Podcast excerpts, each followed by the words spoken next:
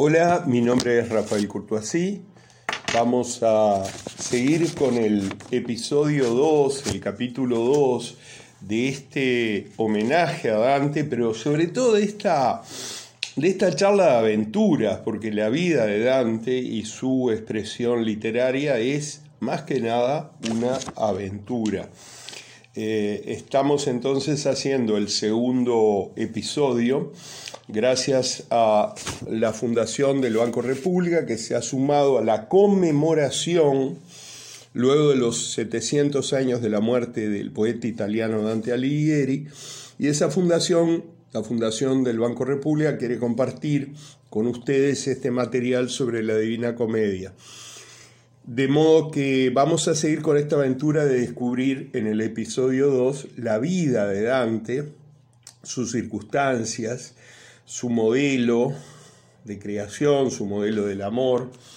eh, su relación nunca correspondida del todo con Beatriz, el modelo de una mujer amada que tiene que ver con el amor cortés, el dolce stil nuevo, que es un modo nuevo de escribir poesía, de aproximarse al objeto amado, que comparte con otros poetas italianos, pero que en su libro La vida nueva desarrolla de una manera integral y que puede enseñarnos muchos a muchos de nosotros en la actualidad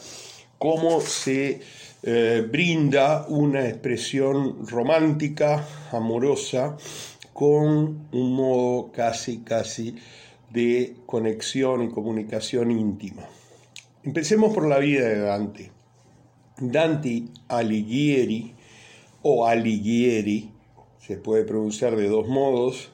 nace en Florencia, la ciudad italiana de Firenze, 1265, estamos hablando del siglo XIII, y muere exilado en Rávena, una ciudad vecina eh, muy cercana, en 1321, por eso se están cumpliendo 700 años de la muerte y estamos conmemorando. Una muerte nunca se festeja, se conmemora, se, se eh, toma como un episodio para festejar la entrada de Dante en la inmortalidad de la vida literaria. Dante entonces muere en Rávena, una ciudad cercana a Firenze, en 1321. Ahora en el 2021 se están cumpliendo 700 años de, esa, de ese deceso y de esa entrada en la inmortalidad. Aparentemente eh, Dante es la forma aporística, que significa la forma reducida, el apócope de su nombre verdadero, que sería Durante, un nombre muy común en el, uh, en el medioevo y en la zona italiana. Eh, Dante nace en una familia cuyo padre pertenecía a los güelfos. Los güelfos, hay dos partidos políticos en Firenze, hay que entender la vida de las ciudades italianas del momento como una vida autónoma, es decir, las ciudades tienen autonomía, son ciudades-estados análogas a las de la antigua Grecia, pero con un desarrollo de la burguesía, de la banca, del comercio son ciudades vecinas, pero a veces son amigas y muchas veces enemigas. Y dentro de cada ciudad se plantea un, un, estamento de partidos políticos. En el caso de Firenze, de Florencia, son los güelfos y los gibelinos, dos partidos opuestos, enemigos. Eh, lo paradójico es que, que el padre de Dante es güelfo, él es güelfo por lo tanto, pero a su vez la pertenencia a los güelfos no define su posibilidad de permanencia en Florencia, porque él pertenece a una rama de los güelfos que son los güelfos blancos. Eh, los güelfos, el partido de los güelfos se divide en güelfos blancos y güelfos negros. Y vamos a contar ahora que los güelfos negros se alían con un papa de la época, Bonifacio VIII, y se apoderan de Florencia obligando a sus enemigos de partido, los güelfos blancos, a que se rindan si quieren quedar viviendo en Firenze, en Florencia. Pero antes de eso vamos a decir que Dante, como todo, como todo eh, personaje de, buena, digamos, perteneciente a una familia pudiente de la Edad Media, eh, se dedicó a la literatura desde pequeño, estudió latín, estudió las materias de retórica, oratoria, matemática y astrología, que eran las materias que se daban en las universidades, y muy tempranamente, a los nueve años, andando por las calles céntricas de Firenze, que está prácticamente su casco antiguo idéntica a lo que era en la época de Dante, eh, ve a sus nueve años a una mujer a una niña en realidad de su misma edad que lo deslumbra. Y ese es el elemento más significativo en la vida de Dante. Ve a Beatriz Portinari, Beatrice Portinari, una mujer con la que apenas va a hablar en su vida un par de veces. La ve de lejos, a los nueve años se enamora, es un amor a primera vista, de ahí nace el dolce stil nuevo, el dulce stil nuevo, que es un estilo de redacción de sonetos amorosos. Y como era costumbre en la época, a los 12 años, los padres arreglan el casamiento con una tal Gemma, eh, también muy pequeña, arreglan su casamiento a los 12 y de modo que la mujer que le está destinada no es Beatriz, Beatrice Portinari, sino esta otra que le va a dar varios hijos a Dante. Pero Dante sigue enamorada toda su vida de Beatrice y Beatrice es el centro de su motivación literaria, es el centro de la aplicación de las reglas estilísticas de composición poética del Dolce Stil Nuevo a ese maravilloso libro que es un libro de poesía, es un libro de crítica, a la vez un libro de estilo que se llama La Vita Nuova. Por otro lado, Beatrice va a ser el centro, la musa inspiradora de la comedia, que después se va a nombrar la Divina Comedia. Eh, este suceso a los nueve años del conocimiento de Beatrice eh, y su enamoramiento tiene que ver con el modelo del amor cortés, la mujer amada como un todo inalcanzable, en un altar. No estamos hablando de un amor carnal, sino de un amor cortés eh, típico de la Edad Media, del príncipe o el caballero por la princesa que está en el castillo, liberándola de monstruos o de enemigos. Ese amor cortés que entroniza a la mujer amada como un objeto intocado, es lo que explica la veneración de Dante por Beatrice. Por supuesto que Dante en su vida cotidiana, además de su mujer, tuvo relaciones eh, muy concretas y muy humanas con su entorno, pero Beatrice es el modelo de ese amor cortés, ese amor cortesano, ese amor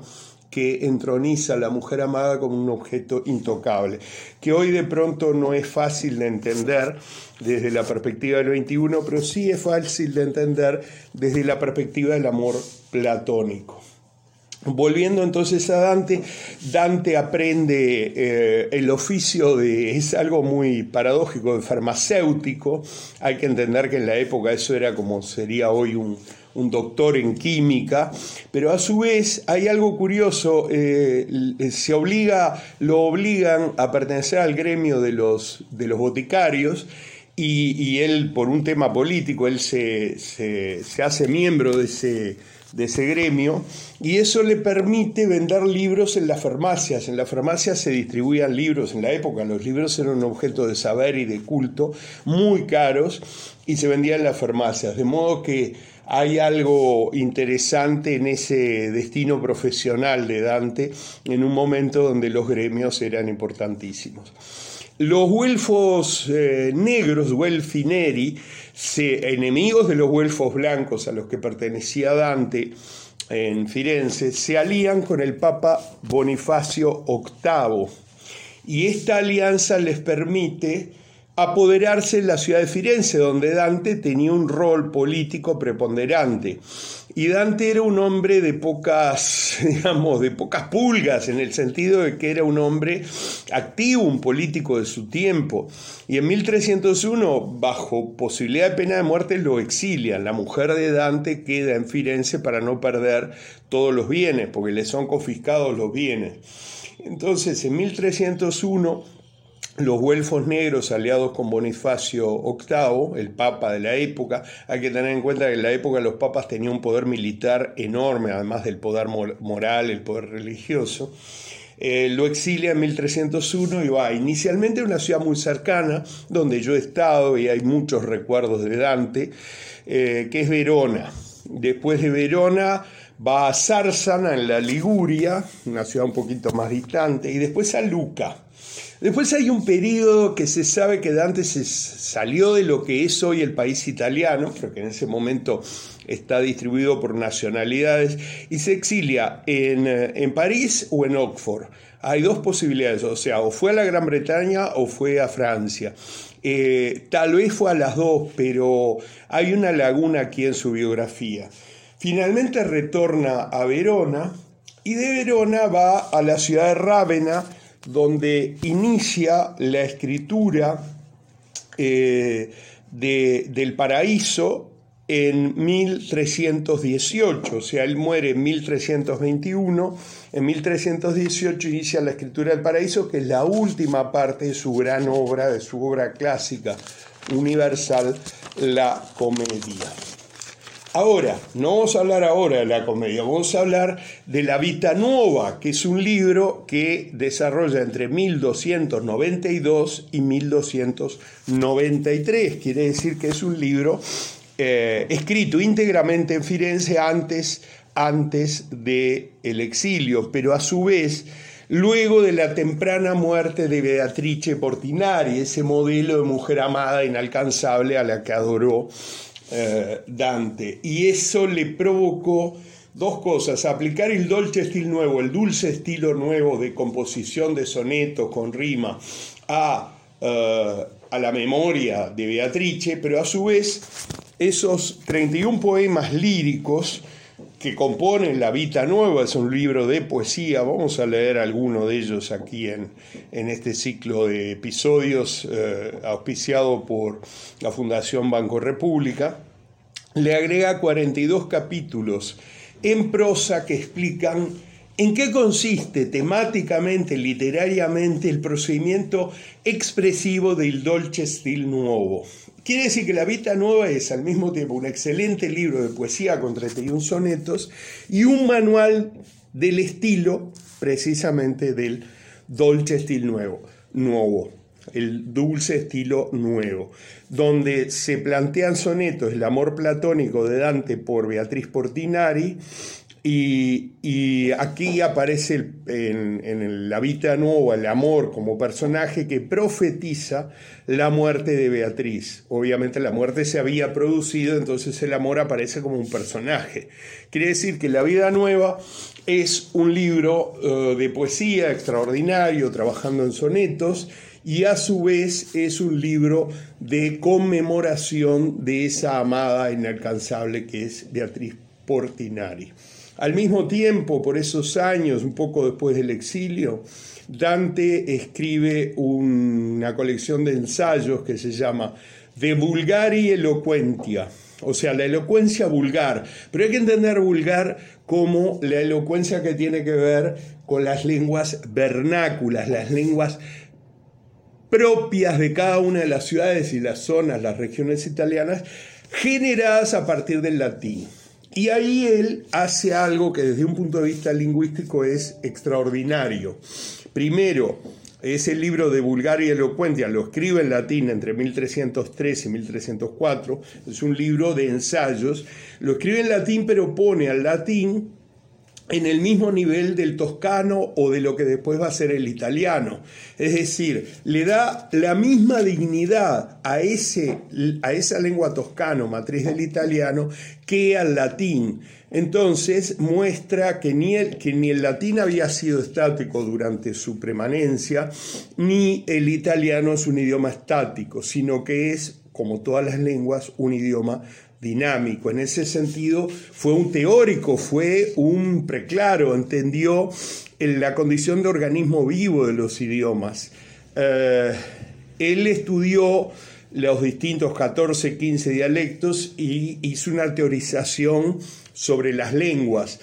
Por supuesto, influido por la religión, él invocó la división que se había dado en la Torre de Babel a partir de un supuesto idioma único, por supuesto que la ciencia lingüística después descarta esa posibilidad, pero en la época de Dante, de Dante era un adelanto, era un modo de ordenar a partir de un supuesto idioma único unos grupos idiomáticos que son los idiomas griegos al este de Europa, los idiomas germánicos al norte de Europa, los idiomas del romance en la zona donde influye Dante. Y ahí está entonces todos los dialectos eh, y subidiomas en italiano, las lenguas vernáculas, eh, en particular el toscano, en Francia las lenguas galas, aunque está el idioma de Oc, el idioma del Gui, eh, pero no vamos a entrar en esas adquisiciones, y el español o el proto-español en la península ibérica, además del portugués. Entonces, eh, hay algo extraordinario en este hombre como pensador, como intelectual. Rebate, tanto en el estilo nuevo como en este ensayo, la idea de que la gramática es inmutable. La gramática va cambiando porque el idioma es un cuerpo vivo en la masa social de quienes lo hablan. Ese es el gran legado de Dante Alighieri, además de ese monumento teológico, filosófico, de amor, de aventura, de ir contra los enemigos, que es la comedia o divina comedia. Estudió entonces las 14 variedades de la lengua regional, las lenguas vernáculas del italiano, eh, había leído en latín a San Agustín, a, Santo Tomás de Aquino, a Isidoro de Sevilla y había tenido un maestro Brunetto Latini que después vamos a ver, se ve que lo admiró como maestro pero no tanto como persona, porque ese maestro lo va a colocar en uno de los círculos del infierno. Este, de modo que eh, también hay que pensar que Dante vivió una vida eh, una vida humana con pasiones, con deseos, una vida de cotidianidad donde después en su gran obra literaria va a colocar en el paraíso sus amigos, en el purgatorio algunos de sus amigos y en el infierno muchos de sus enemigos. Pero Dante, además de prepararse en la vida nueva para sentar las bases de un estilo de poesía amorosa fundamental,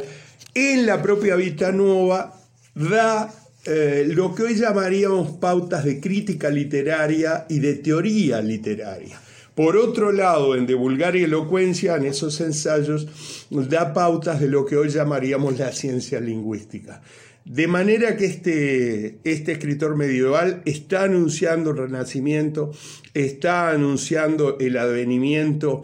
de lo humano como medida de los aconteceres, que es propio renacimiento, no de la Edad Media, y a su vez es un, eh, lo que hoy llamaríamos, un filósofo de su época, lo que hoy llamaríamos un intelectual. Un hombre que no solo fue un escritor, creador, sino que además fue un intelectual. Un intelectual pensante, un intelectual crítico. Eh, Vamos a trabajar en el próximo episodio la estructura y planteo de la Divina Comedia, en qué, en qué consiste, cómo está escrita, pero hay que decir que Dante escribió mucho más que la Divina Comedia. Ah, la Vita Nueva ha influido en, el, en el italiano moderno y ha influido en la poesía de todos los tiempos. La Divina Comedia es una obra de madurez de Dante, eh, la estructura y el planteo va a tener que ver, y lo vamos a ver en el próximo episodio, con infierno, purgatorio y paraíso, pero con una estructura geométrica en particular. Y esto tiene que ver de manera radical también con la enseñanza que tuvo Dante en las universidades, es decir, tiene una mente matemática, tiene una mente eh, cabalística, tiene una mente capaz de hacer una estructura espacial muy verosímil y muy creíble. Y eso tiene que ver con sus estudios, con estudios que, hizo claramente en, eh, en el ámbito de Firenze donde se desarrolló y también con estudios de otra índole. En ese momento se estudiaba la astrología, con lo cual nosotros vamos a poder deducir aproximadamente mes y el año en que nació Dante. Se sabe que nació en 1292 porque se hace un cálculo a partir del primer fragmento de la Divina Comedia, donde dice, Nel mezzo del camin di nostra vita mi ritrovai per una selva oscura que la dirita vía era smarrita, en medio del camino de la vida, una frase que se popularizó y que usan muchísimos escritores contemporáneos en distintos planteos. Acá entonces hemos recorrido la vida de Dante, Beatriz y el modelo de mujer amada, el Dolce Stil Nuovo y en particular el libro La Vita Nuova y de Elocuencia Vulgari sobre los idiomas vernáculos. Hasta el próximo episodio.